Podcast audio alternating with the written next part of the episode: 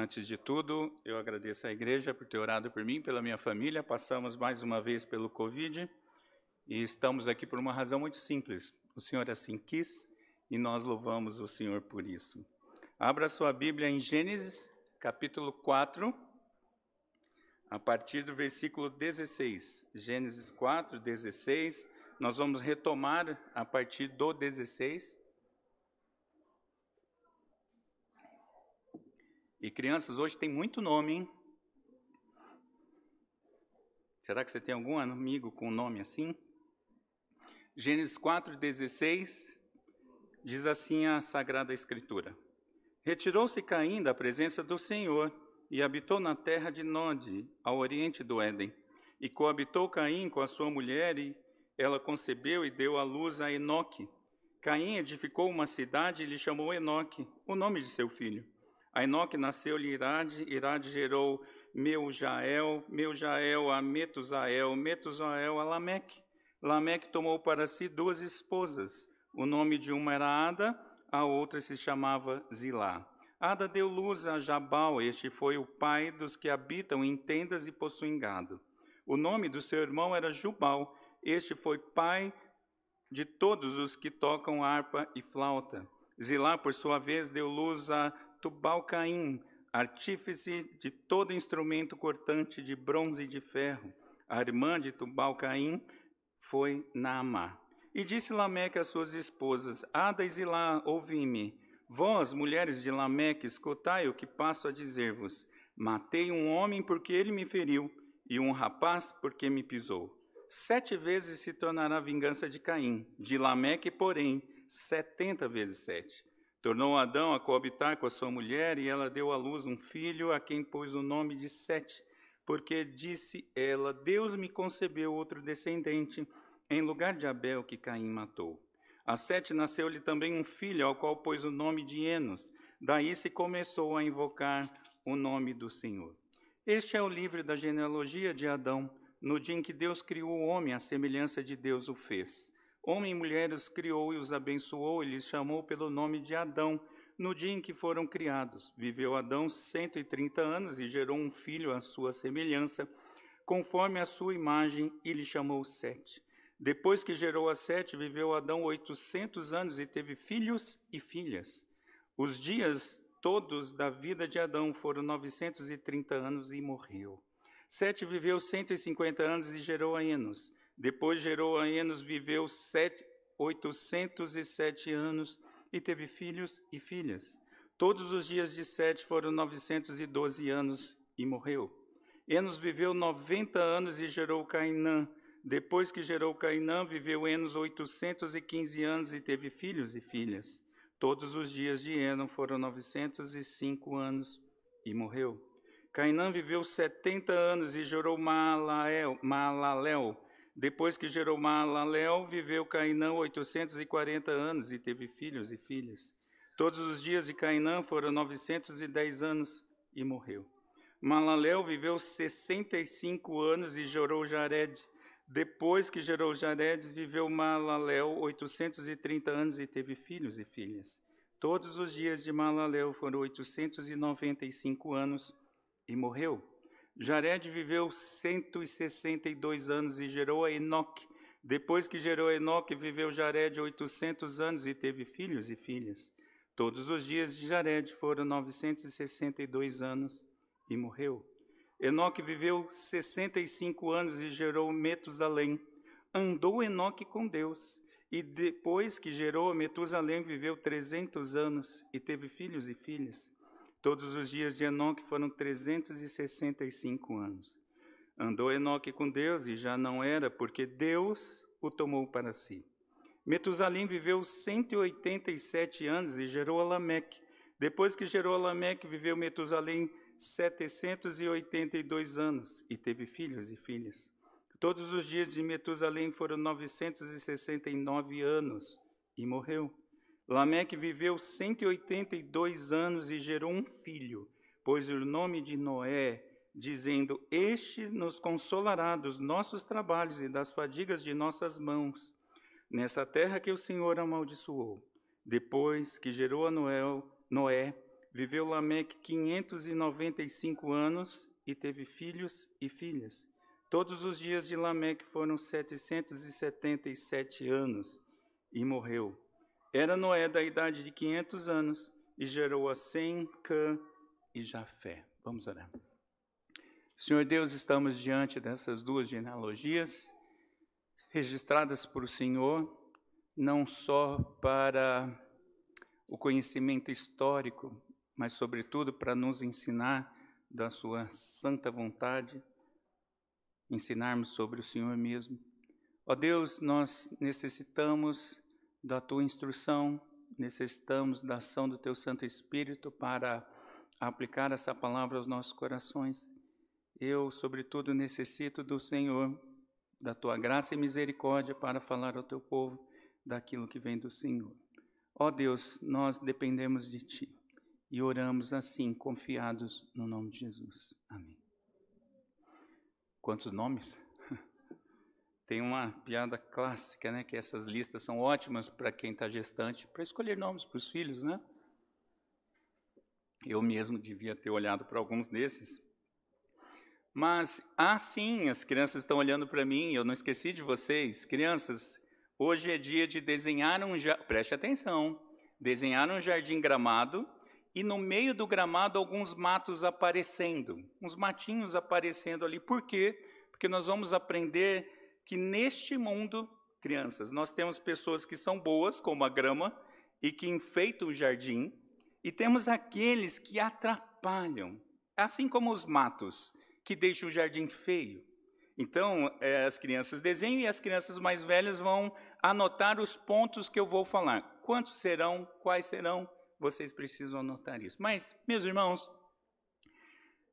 depois que eu saí da vida de apartamento e fui para casa, a experiência do agro está muito forte na minha vida. O agro do jardim, não é? E eu descobri essa tal de erva daninha, não é? Que é uma praga, literalmente é uma praga, e ela cresce no meio do jardim, no meio da grama. E a erva daninha, ela atrapalha, ela dificulta o crescimento da grama que você quer tanto ver bonitinha. E ela brota, ela espalha a rama por baixo, ela tenta sufocar a grama e pior, ela se mostra acima da grama querendo aparecer, mas nunca vai deixar de ser mato. Não é grama.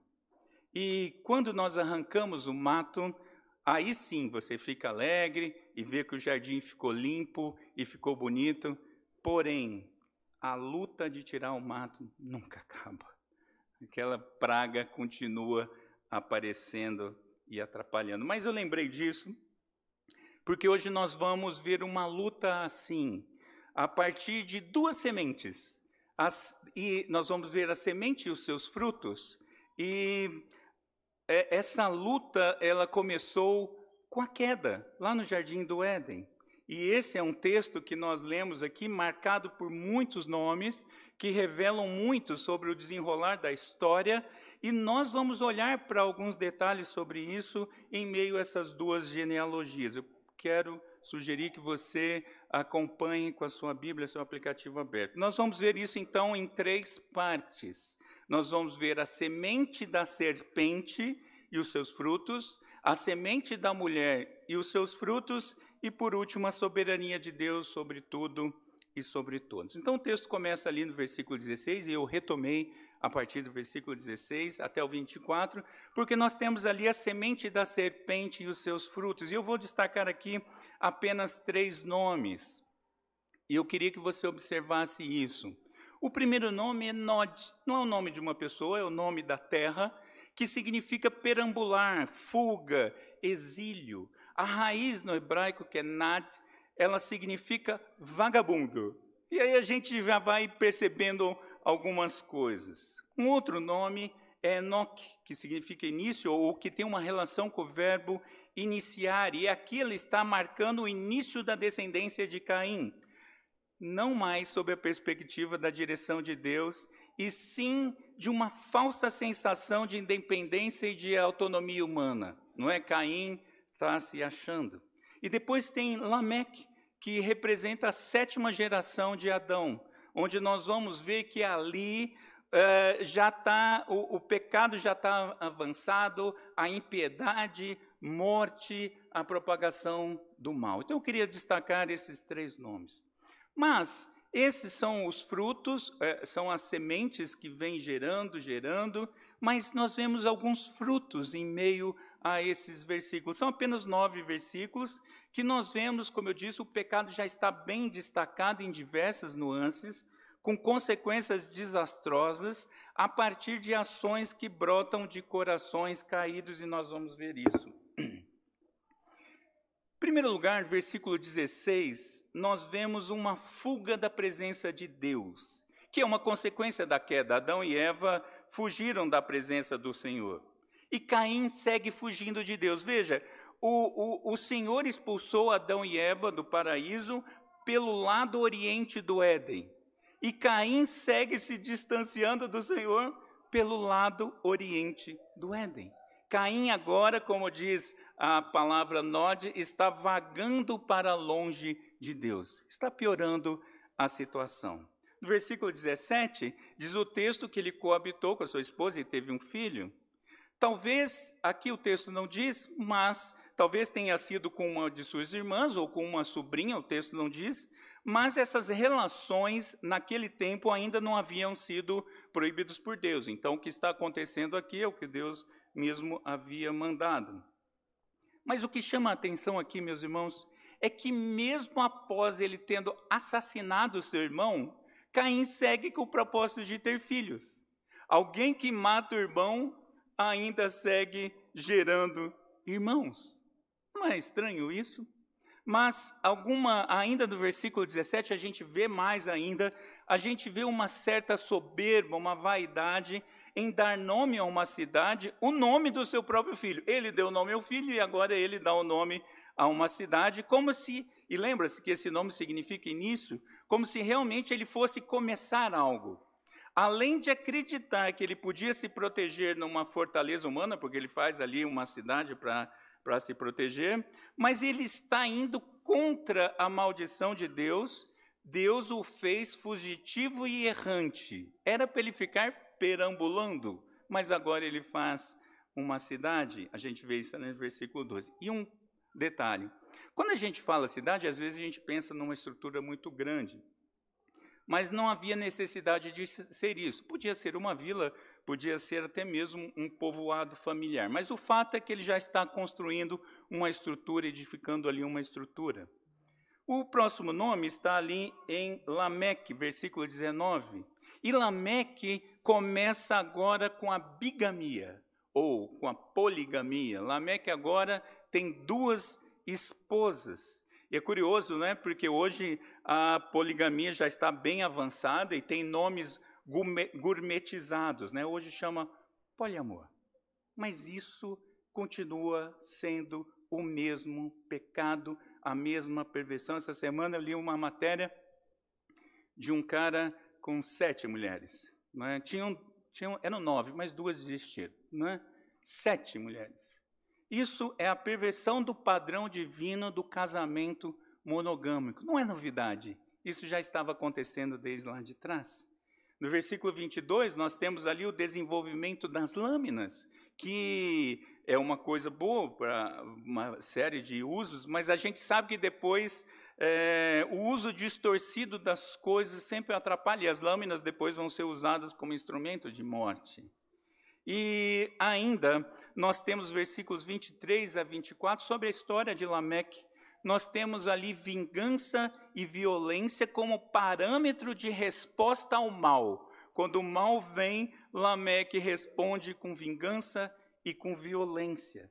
Versículo ainda 23, nós vemos ali um orgulho, uma soberba ao se anunciar como poderoso poderoso sobre a vida de outras pessoas. Ele se gabando, eu mato mesmo. Me atrapalhou, pisou no meu calo, eu mato mesmo.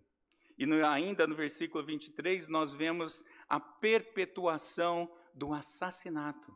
O que depois vai ser explicitamente condenado lá no sexto mandamento. E uma breve palavra sobre o sexto mandamento, é, porque ali está não matarás. O verbo matar é, não é como no português que nós usamos um para várias coisas. O verbo matar ali no Sexto Testamento tem a ver com exatamente isso, com matar sem a menor razão, é, o que seria no português o crime doloso. Não é? Tanto é porque depois, no mesmo capítulo, Deus vai mandar matar e o verbo ali é outro. Então aqui é, ele está agindo de forma totalmente ímpia. E ainda no versículo 24, nós temos a falta de justiça, ou a justiça a partir de padrões humanos caídos, que por sua vez resulta em juízo desmedido. Ou seja, o que, que está acontecendo ali? Ele está dizendo que se o mal vier sobre ele, ele vai pagar com mal, mas não é numa escala como o seu antepassado que falou que ia é, vingar-se sete vezes. Não, ele está dizendo que agora ele vai vingar setenta vezes sete. Me matou? Vai ver como que é. Setenta vezes sete vai ser a minha resposta. Você já viu a expressão ladeira abaixo? É, em Cuiabá, eu morei lá há alguns anos, tem uma rua que ela é uma enorme ladeira. As minhas filhas mais velhas eram pequenas, a gente tinha um, certo deleite de descer essa ladeira de fusca. Era uma aventura louca, não é? Coisa de jovem, né? Não façam isso. Mas se você rasgasse um saco de laranja lá em cima, essas laranjas caíssem, meu amigo, você só ia pegar essas laranjas lá embaixo. Não tinha jeito de você segurar. É muito íngreme ali. Veja, ali, na chuva, o risco fica elevado à enésima potência. Mas o que, que tem nisso? O que, que nos lembra disso? Numa ladeira, você está sempre impulsionado para baixo. Você tem que fazer uma força contrária.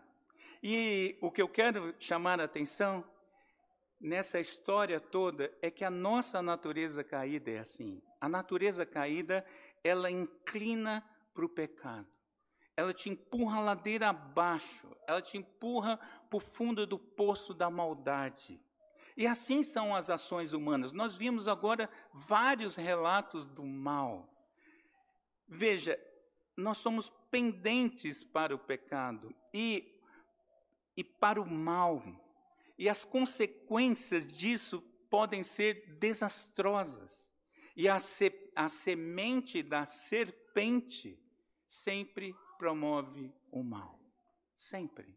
Não há outra promoção a não ser o mal.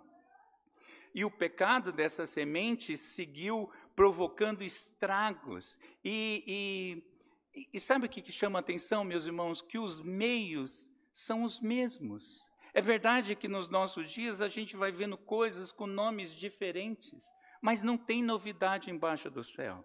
Os pecados são os mesmos: a maldade, a violência, a vingança, o assassinato, a soberba, o orgulho, tantas outras coisas vão acontecendo, a perversão, e tudo isso a gente vê nitidamente na semente da serpente. Já pensou se o sermão acaba aqui? Já pensou, minha irmã? Mas não, nós temos a semente da mulher e os seus frutos. E eu quero destacar aqui seis nomes. O primeiro, o primeiro nome é Sete. Sete significa designado ou compensação. Quando ele nasceu, ele foi considerado como o outro descendente esse descendente, por meio dele, viria aquela promessa que Eva ouviu no paraíso. Lembra que Eva ouviu que ó, por meio de você vai vir uma descendência? E Eva estava esperando isso, e ela diz: Esse é finalmente a minha descendência que está vindo no lugar de Abel.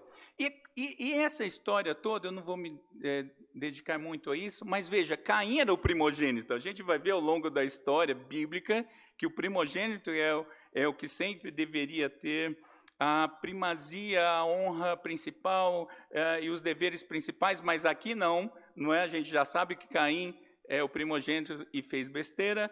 Abel, então, seria a sequência, foi morto, e agora vem Sete. Sete é por onde vem a descendência. Essa era a expectativa de Eva. Depois vem Enos. Enos significa homem, assim como Adão, uma outra palavra que pode ter o mesmo significado. E eu percebo aqui, meus irmãos, justamente ficando registrado a fragilidade humana. Enquanto a linhagem de Caim está se ensoberbecendo, se querendo aparecer, aqui não, aqui tem simplesmente dizendo que a genealogia vai passar por um homem. Uma fragilidade que é lembrada. E não só isso, está apontando a genealogia que deve acontecer. Vem do homem, vem de Adão, e é assim mesmo que vai acontecer. Mas um outro nome ali no capítulo 5, versículo 15, é Malalel, que significa louvor a Deus. Veja, aqui já tem exaltação a Deus. Diferentemente, aqui exalta a Deus, na outra linhagem exalta o homem, ou exalta a si mesmo. Começam a perceber as diferenças? Depois, no versículo 21, tem um nome chamado Metusalém. Metusalém significa quando estiver morto virá, ou também pode significar sua morte virá, e os comentaristas entendem que provavelmente isso aqui seja uma referência ao dilúvio. Quando ele morrer, virá a solução. E ele é filho daquele que vai anunciar a vinda do Senhor e do juízo do Senhor. Mas ainda no versículo 21 a 24, nós temos a história ali de Enoque. Enoque, meus irmãos, como nós já vimos, significa início. Porém, aqui é um outro início. É um início é, com lampejo da beleza do relacionamento santo com Deus. É uma outra forma. Porque esse aqui aparece duas vezes a expressão andou Enoque com Deus. E não era só apenas, tipo, andar do lado tem mais a ver com aquela perspectiva do Éden, onde o Senhor vinha na viração do dia e estava com ele e interagia ali com Adão e Eva. Essa é a perspectiva, de ter uma intimidade, um, uma, um caminhar junto com o Senhor, de ser instruído pelo Senhor, obedecer o Senhor, viver com o Senhor, amar o Senhor. A Enoque andava com Deus. Mas não só isso, ele também, esse Enoque, vai ser um mensageiro do juízo de Deus. Vimos isso na leitura de Judas, versículos 14 e 15. E mais, Enoque é a sétima geração de Adão pela geração de Sete. Porém, essa é a linhagem da piedade, que é o oposto de Lameque, que também era a sétima geração. E Enoque ainda tem um outro privilégio. Enoque não viu a morte. A morte não o alcançou. Mas temos ainda o último nome, que é Noé. E Noé, diz o texto, significa consolo.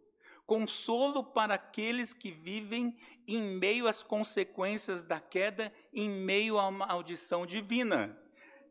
Para pensar, a geração está vindo, geração em cima de geração, já experimentando o mal, já experimentando as consequências da queda, e de repente nasce um filho da semente da mulher que chama Noé, consolo. E todo mundo gosta de um consolo, todo mundo gosta de um conforto. Agora, meus irmãos, eu preciso fazer um registro aqui. Sobre os nomes, eu queria destacar pelo menos duas coisas. Primeiro, não é bonito que na Bíblia não tem nenhuma palavra inútil? Que não tem nenhuma palavra que não seja usado para o nosso crescimento. Isso foi uma das coisas que eu descobri logo em seguida da minha conversão. Como que nome dão pistas para a gente entender a história da revelação? Então a gente precisa aprender é, olhar para os nomes. A gente deve ter deleite nas genealogias. Eu sei que para ler é fulano gerou Beltrano, que gerou Cicrano. Eu sei que às vezes a leitura pode parecer um pouco cansativa, mas nesses nomes há muita informação, há muito aprendizado para nós. Porém, a segunda coisa que eu queria destacar é que não existe nome bendito nem nome maldito.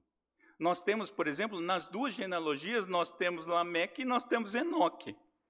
Dois nomes iguais nas duas genealogias. Por isso, meus irmãos, cuidado com as crendices gospel eu, eu, uso essa expressão sempre para mostrar que isso tem no meio evangélico. Toda vez que eu uso gospel é porque eu estou querendo falar do meio evangélico. E tem crente que tem crendice gospel. que vai pôr o nome, ai, vou pôr esse nome porque isso vai garantir o futuro do meu filho. Eu vou chamar ele de Enos porque ele vai ser a consolação da minha família. Meus irmãos, não existe isso. Isso existiu no registro bíblico para o nosso conhecimento. É verdade que Enos é um nome bonito, você pode pôr, não tem menor problema nisso. Você pode pôr Metusalém, não tem menor problema disso. Mas não creia que no nome tem poder. Não se confunda. Mas e os frutos dessa genealogia? Curioso, não aparece detalhado muita coisa, muitos detalhes. Veja, o texto ali eh, no capítulo 5 começa citando Adão, e Adão é lembrado que ele foi feito a imagem e semelhança de Deus, e a partir de Adão ele vai promover a própria semelhança, a própria imagem e semelhança de Deus. Porém, nesses versículos também fica percebido que a semelhança de Adão, mesmo por, mesmo por Caim, ou mesmo até mesmo por Sete, essa descendência vai carregar as consequências da queda e da maldição divina. Mesmo na genealogia de Sete, mesmo na genealogia é, piedosa, as consequências do pecado vão alcançar o povo de Deus. Por isso que essas é, teologias é, modernas é, falsas que dizem que crente não passa por problema, que se você é da linhagem do Senhor você não tem dificuldade. Isso é uma tolice muito grande, porque a consequência da queda alcança a todos nós. E isso fica muito claro aqui nessas duas genealogias. Porém, nessa genealogia da piedade, nós vemos coisas interessantes, nós vemos sinais de esperança, sinais de renovo, sinais de relacionamento com Deus, sinais das promessas divinas, é, é, marcando essa genealogia.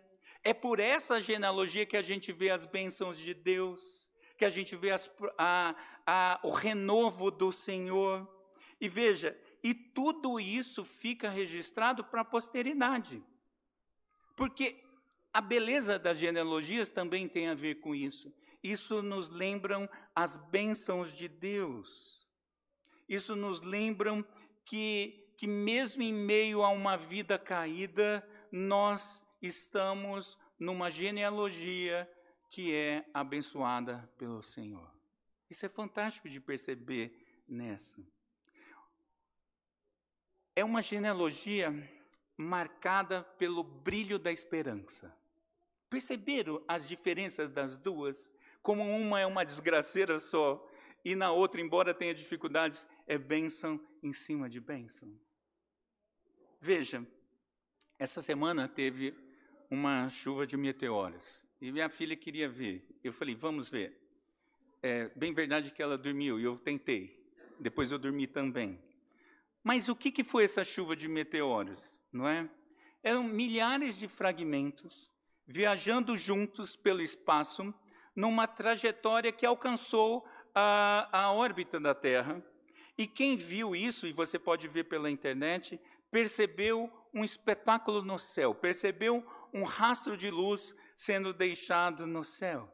E depois disso, eles desintegraram. Isso foi o que aconteceu.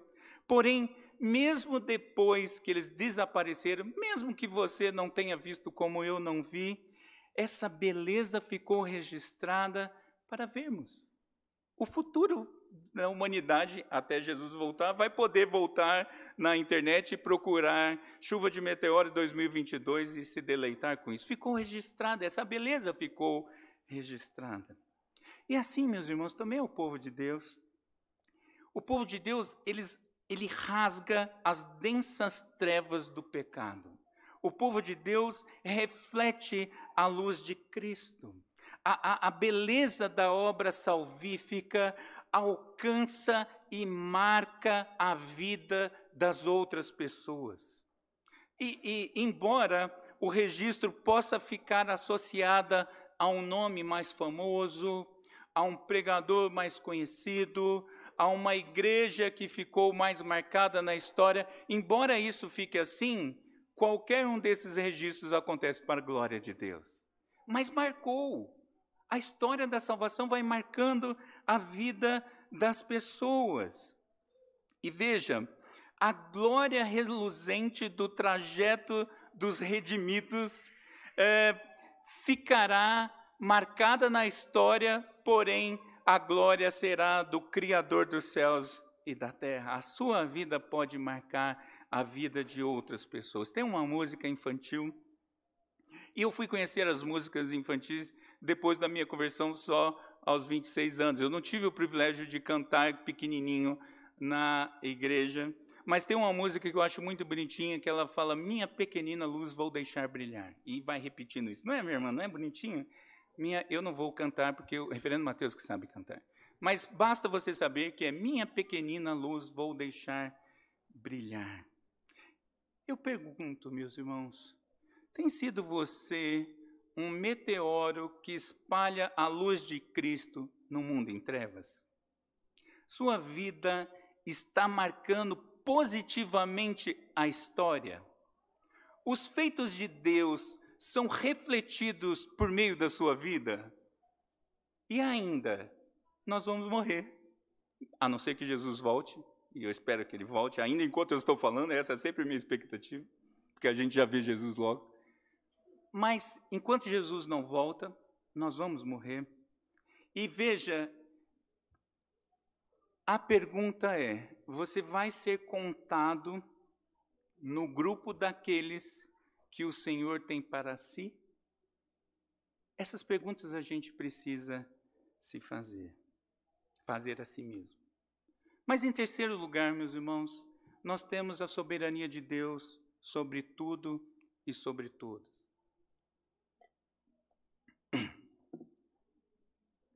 A soberania de Deus, ela é percebida nos mandatos que o Senhor deu lá no Éden. O Senhor deixou três mandatos no Éden e ele mesmo garante a continuidade disso. Os mandatos continuam acontecendo independente da fidelidade ou da infidelidade das pessoas. Vamos olhar para isso. Em primeiro lugar, o mandato cultural, que é o estabelecimento da vida social a formação das cidades, a formação dos clãs, as estruturas sociais, o padrão de relacionamento comunitário está sendo formado, seja por uma genealogia, seja por outra.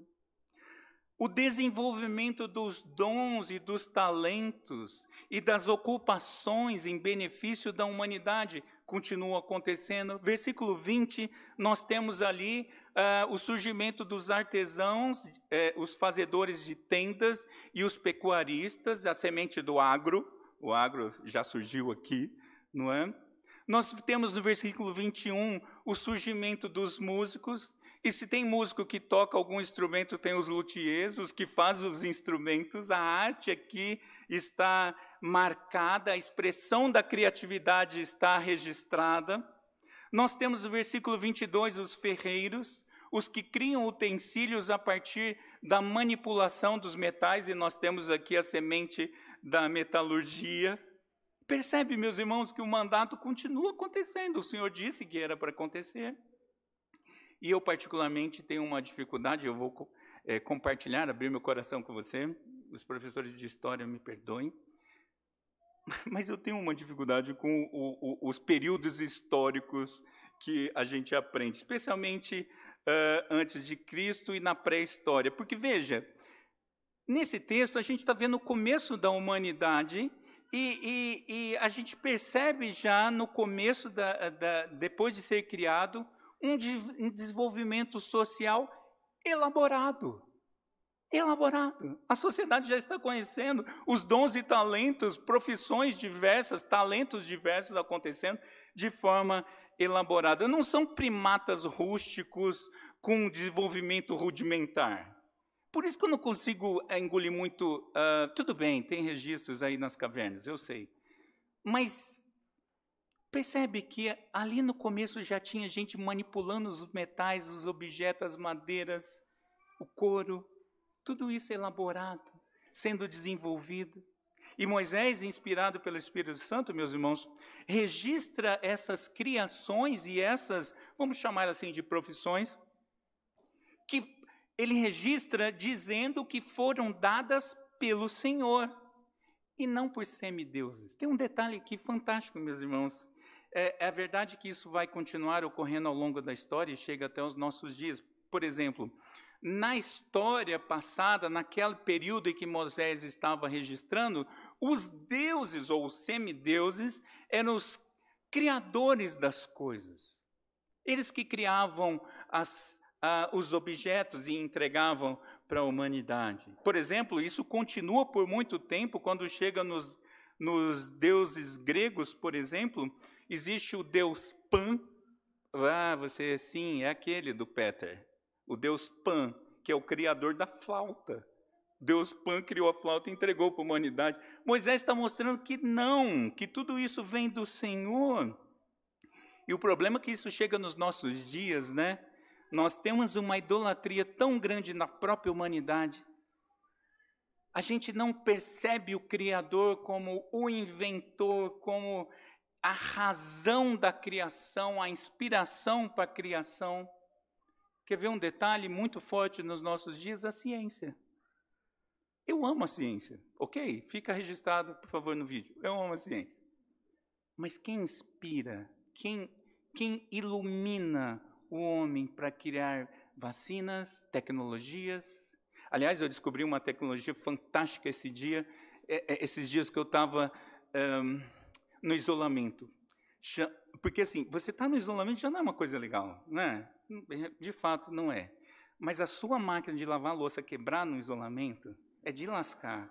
E você não chamar, não poder chamar o técnico porque você não pode contaminar outra pessoa. E aí você descobre água quente na pia da cozinha. Cara, eu nunca lavei louça com tanta vontade. Não é? Mas não fui eu que inventei isso. E, nem foi uma pessoa muito elevada que criou isso. Foi alguma pessoa que foi um gênio, é verdade, em inventar um misturador de água. Mas nós não podemos esquecer que é o Senhor o grande Criador de todas as coisas. É o Senhor que ilumina as pessoas para criar todas as coisas. E isso vem desde lá da genealogia que nós estamos vendo. Um outro detalhe que eu quero chamar a atenção, meus irmãos, é que o primeiro registro das profissões ou das habilidades foi feito justamente na, no registro da genealogia da semente da serpente.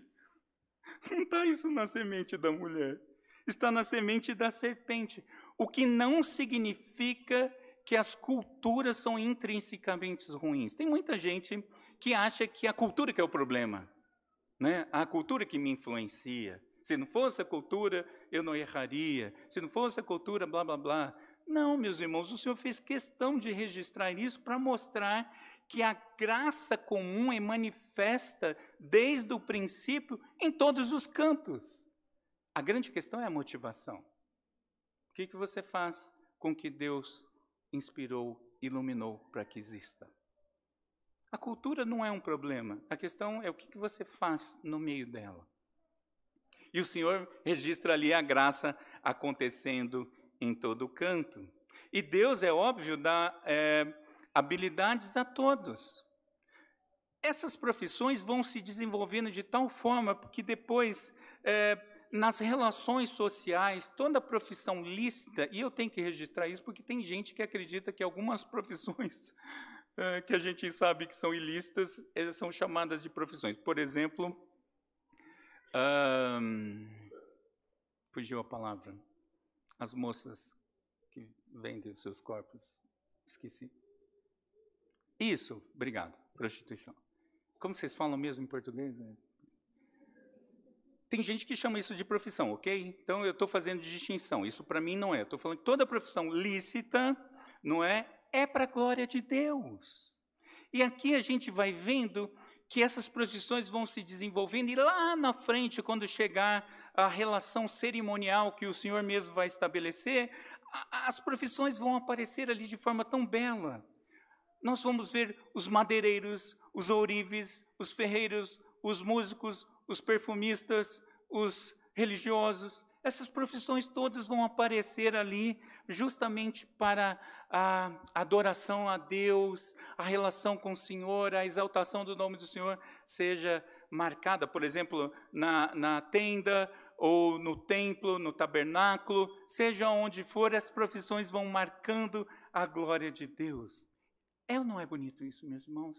Os talentos sendo usados para a glória de Deus. Depois, quando é, o templo é destruído, Jerusalém é destruído, vem novamente as profissões, não é?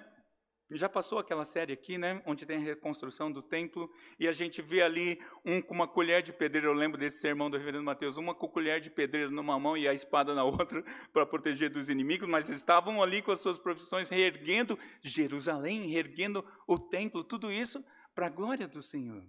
Então, meus irmãos, cabe ao povo de Deus exercer os seus ofícios, exercer os seus dons e talentos para a glória de Deus.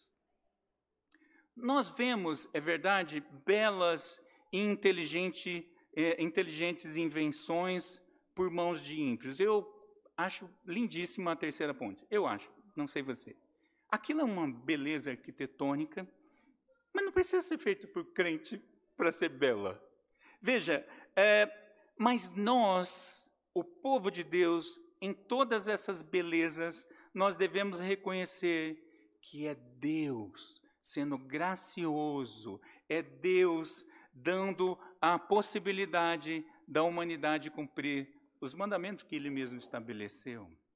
E por isso nós precisamos ter uma boa doutrina do trabalho. O reverendo Mateus citou isso num sermão passado, e isso vai ficar mais para frente, eu não vou me dedicar muito a isso. Mas entenda, o trabalho é honroso, é maravilhoso e deve ser para a glória de Deus. Mas nós temos também um mandato espiritual. Versículo 25 diz assim: Deus me concebeu outro descendente. Capítulo 4, versículo 25. Eva aqui está reconhecendo é, o cuidado e a condução de Deus naquele momento. Em outras palavras, Eva está reconhecendo aqui a soberania, a fidelidade de Deus em cumprir as suas promessas, porque viria por meio dela a descendência que viria redimir a, o povo caído. E Eva está falando: foi Deus que me deu esse, descendente.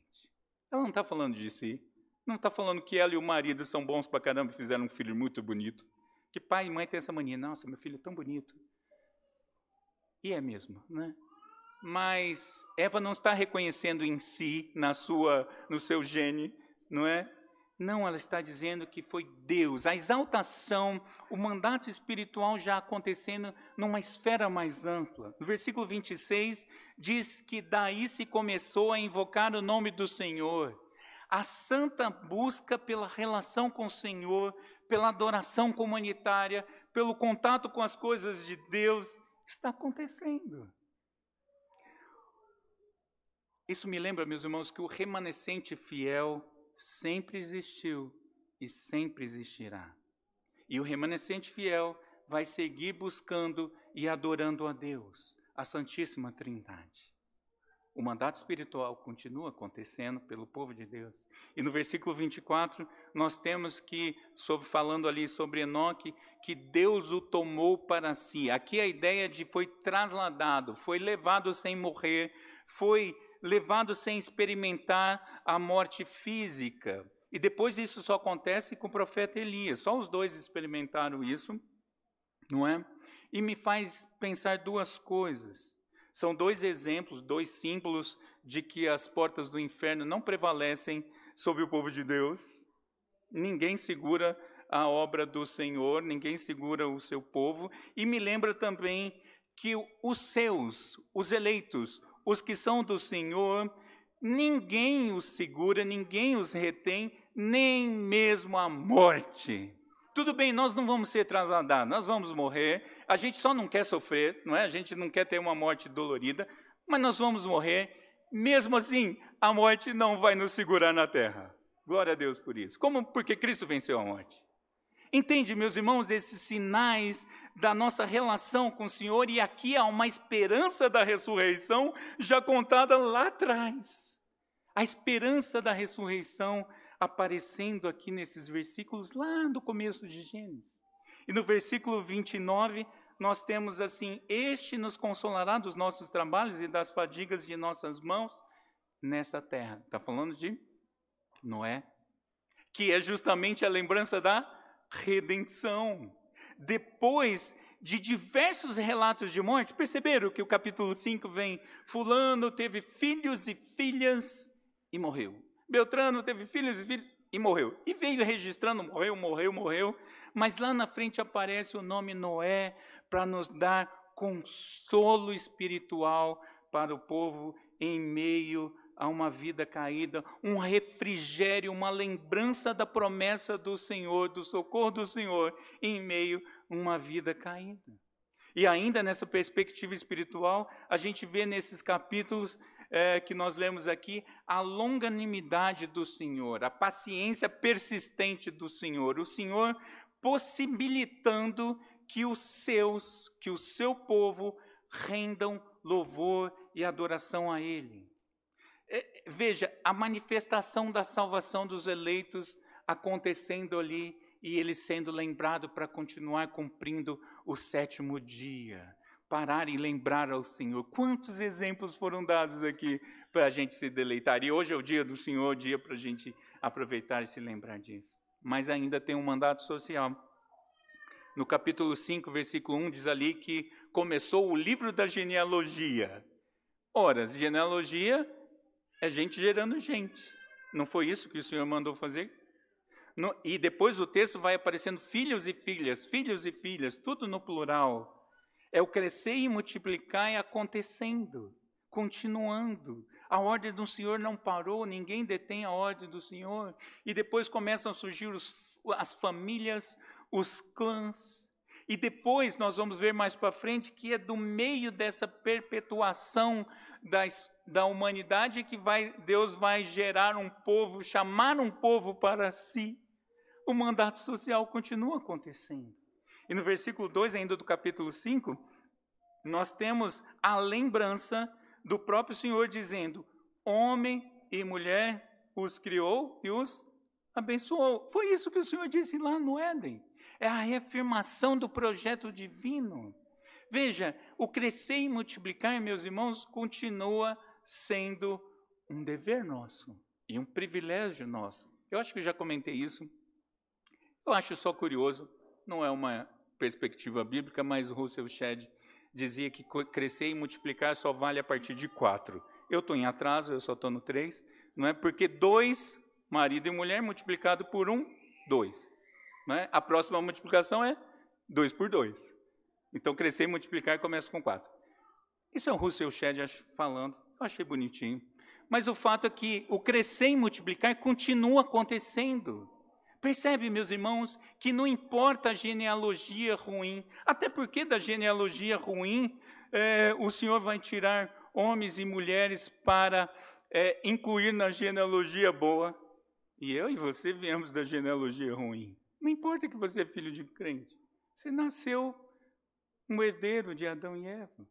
E o Senhor te tira dessa genealogia e te põe na outra, na história da vida e a longevidade inicial da humanidade.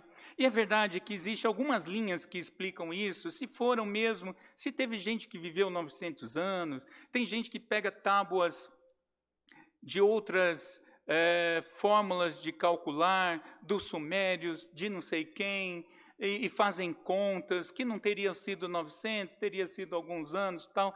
Eu, particularmente, meus irmãos, eu não tenho o um menor problema com a literalidade desses textos, porque é, a gente percebe, inclusive, um registro histórico que é, no reino sumério, que era um povo é, da época ali de Moisés, até um pouco anterior, no reino sumério ali da Mesopotâmia, tinha gerações que foram registradas e eles também registraram que o povo vivia muito. Tudo bem que eles registravam na casa da ordem dos milhares, né? Gente que viveu 20 mil anos e tal.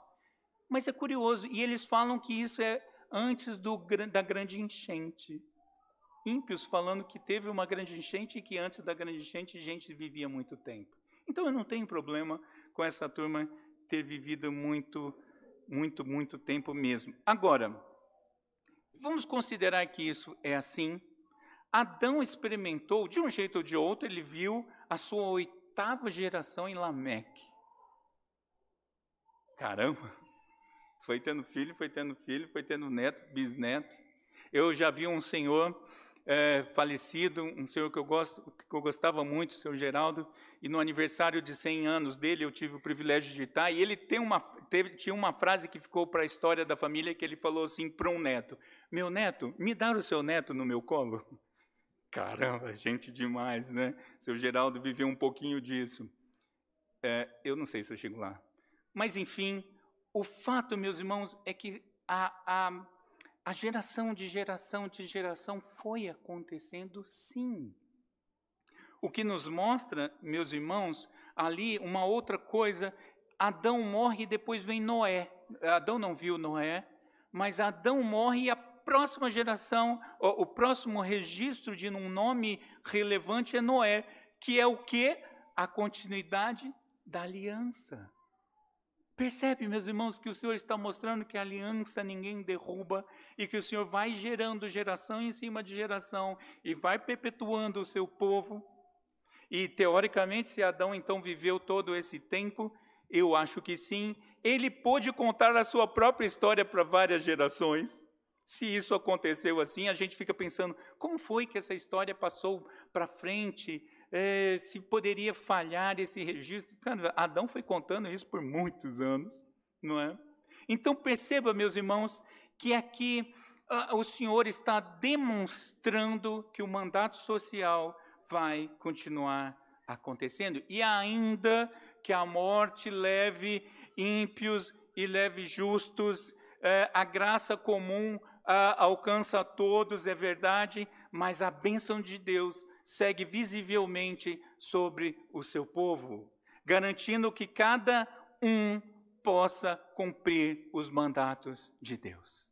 Você pode, você deve, você consegue por conta de Cristo. Então não se preocupe, siga servindo ao Senhor. Há uma sabedoria popular que afirma que acima da tempestade o sol continua brilhando. Eu sei, pode parecer um pouquinho piegas, mas é verdade.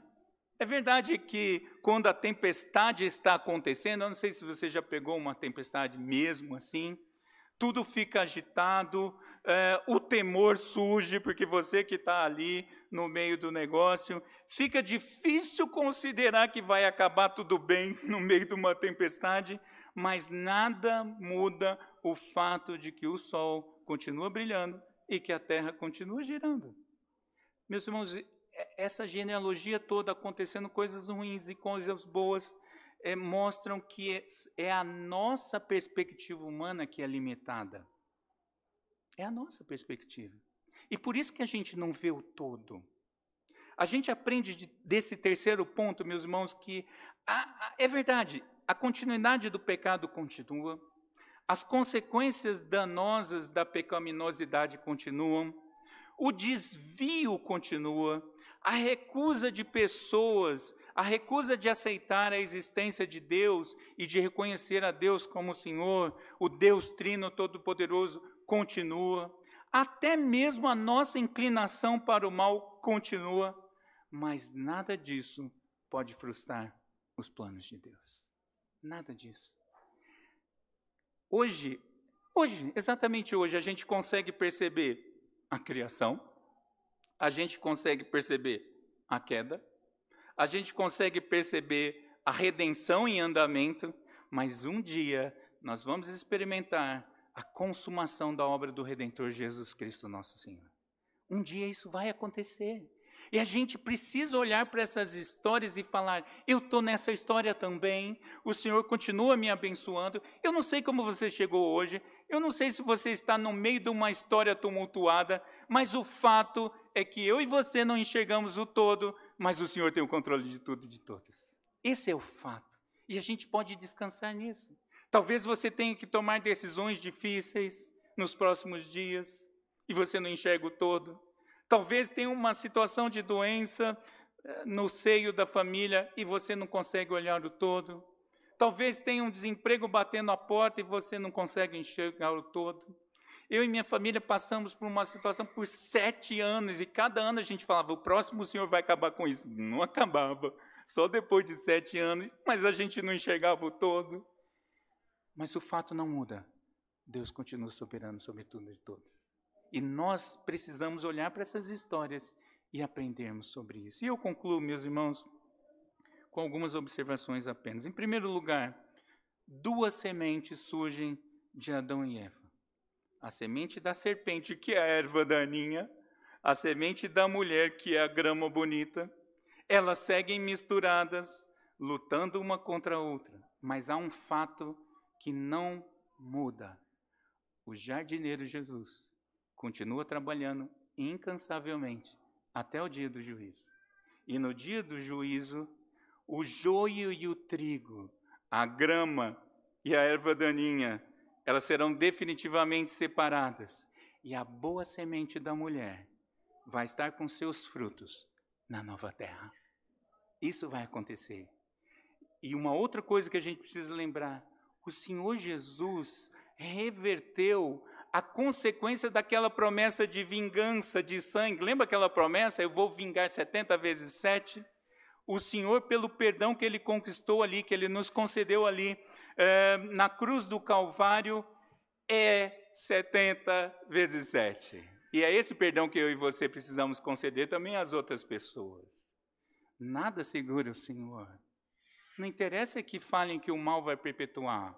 Nós pagamos o mal com o bem. E não adianta você chegar para mim, me desculpe, mas não adianta você chegar para mim, para o pastor Mateus, para os outros presbíteros, e falar assim: ah, eu não consigo perdoar pastor, no meu coração. Eu vou falar para você, eu também não, às vezes.